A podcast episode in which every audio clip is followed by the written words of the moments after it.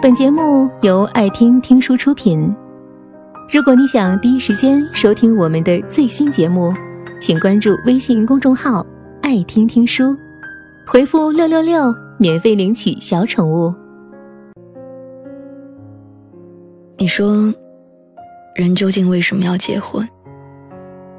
因为爱情，因为时机到了，因为家人催促，因为繁衍后代，又或者是因为害怕老了之后会孤身一人。如果婚姻只是让恋爱的感觉大打折扣，那为什么大多数人？还要投身这场游戏呢？我不知道有多少人会在结婚之前思考关于婚姻的意义，有多少人理性的分析婚姻失败的概率，有多少人明白将就一生的不是爱情，而是习惯。我们都知道，在婚姻里想要幸福，不是一件特别简单的事儿。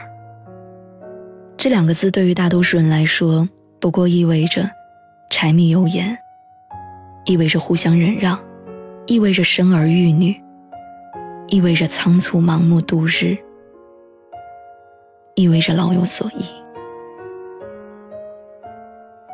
可是，我们对于婚姻的追求，就只有这样吗？我们每一个人所渴望的婚姻，是建立在爱情之上的，是被双方家庭赞许和支持的，是彼此有着相同的方向而努力奋斗，是希望被另一半理解，是你懂我的辛苦，我准许你的胡闹，是在未知的将来里，不必害怕对方会离开的安全。可是我们所经历的婚姻，我们所看到的婚姻，有几个是这样的？因为好像我们听到的更多的，都是抱怨，是相互之间的不理解和无法沟通。我自己，因为到了长辈们认为能够结婚的年纪，而慢慢的开始有了。被逼婚的趋势，说来说去无非就是几个问题：不结婚你想干嘛？事业成功了又能怎样？女人只有家庭成功了，才是真的成功。不结婚你老了，让谁养你？到时候看着别人儿孙满堂，你孤零零的一个人，要多凄惨有多凄惨。虽然每年在网上都会刷出一堆如何正确应对逼婚的攻略，但我和大多数人一样，也只是把它当做笑话看看。我倒不会逆来顺受的被念叨，反驳是必然的。不过无论我怎样反驳，说来说去都会重新回到，就是必须要结婚的话题。我知道很多人都和我有着一样的经历，毕竟家里的双亲闹起来，确实不是一件三言两语可以摆平的事情。来说一件事儿，我有一个大我几岁的远房堂姐，上海某一本大学毕业，大四的时候想要考研，家里面怕接着读书就会嫁不出去，硬是不同意。堂姐和那些因为不明确方向而选择考研的人不同，她一直都有很明确的目标，想要什么就会去做。后来在家人不同意的情况下，他非常努力地争取到了一家跨国企业的实习名额，因为英语很好，从国内做到了国外。才二十八岁，已经飞过了大半个世界。当然，到了这样的年纪，无法避免的话题就是：什么时候才结婚。那时候，堂姐有一个大她三岁的男朋友，但是在大城市，结婚压力很大，两个人负担不起。男方的家庭有异议，所以一直没有定下来。临近二十九岁的堂姐，终究还是没有扛住家里的压力，做了第二个选择——相亲。那时候，其实我也不明白。他为什么会做这样的决定？因为在我眼里，他是一个特别理智的人。她的男朋友从大学一直谈到现在，两个人前景很乐观，大家都觉得一定会有将来。可是就是这样的一段被看好可以走完一生的感情，他却放弃了。相亲之后。堂姐选择了一个看起来特别有亲和力，并且能够马上结婚的对象。后面所有的事情都如长辈们所愿。二十九岁的时候举行婚礼，三十一岁办孩子的满月宴席。可再后来，因为离婚产生的财产纠纷而闹上了法庭。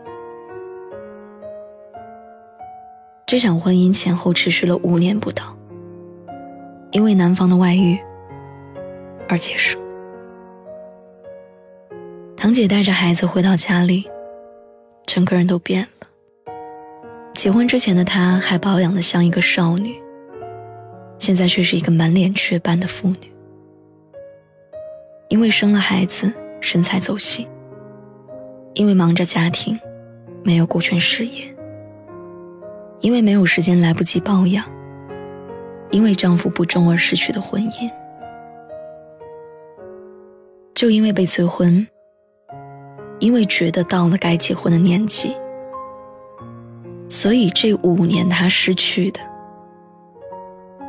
远远比她得到的要多。我还记得年幼的时候，曾经听过一位离婚妈妈的诉苦。他说了一句话让我印象特别深刻。他说：“家庭就像一个碗，碎了就是碎了。你粘的再好，那道伤痕也不会消失。”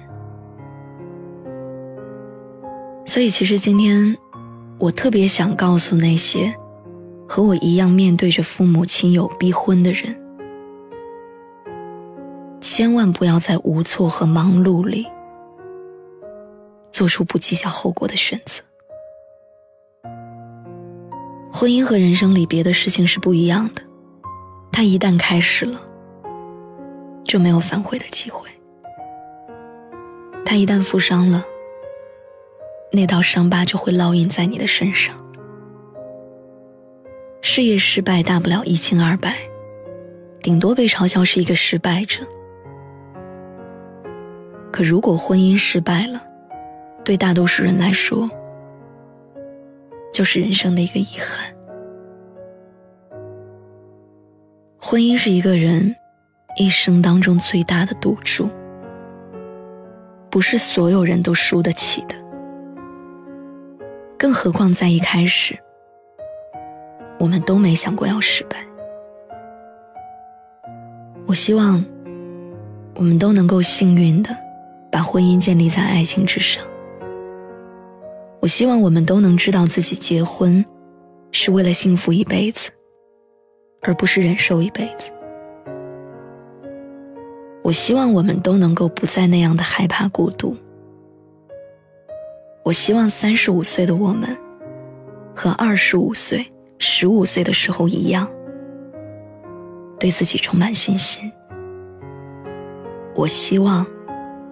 那些不小心选择了将就的人，也能够获得幸福。我们都想成为幸运的那个。有时候，好运也会调皮的藏起来，要你做出正确的选择。本节目到此就结束了，感谢各位的收听和陪伴。更多精彩内容，请关注微信公众号“爱听听书”，回复“六六六”免费领取小宠物。也欢迎你收听今晚的其他栏目。我们明晚见，晚安。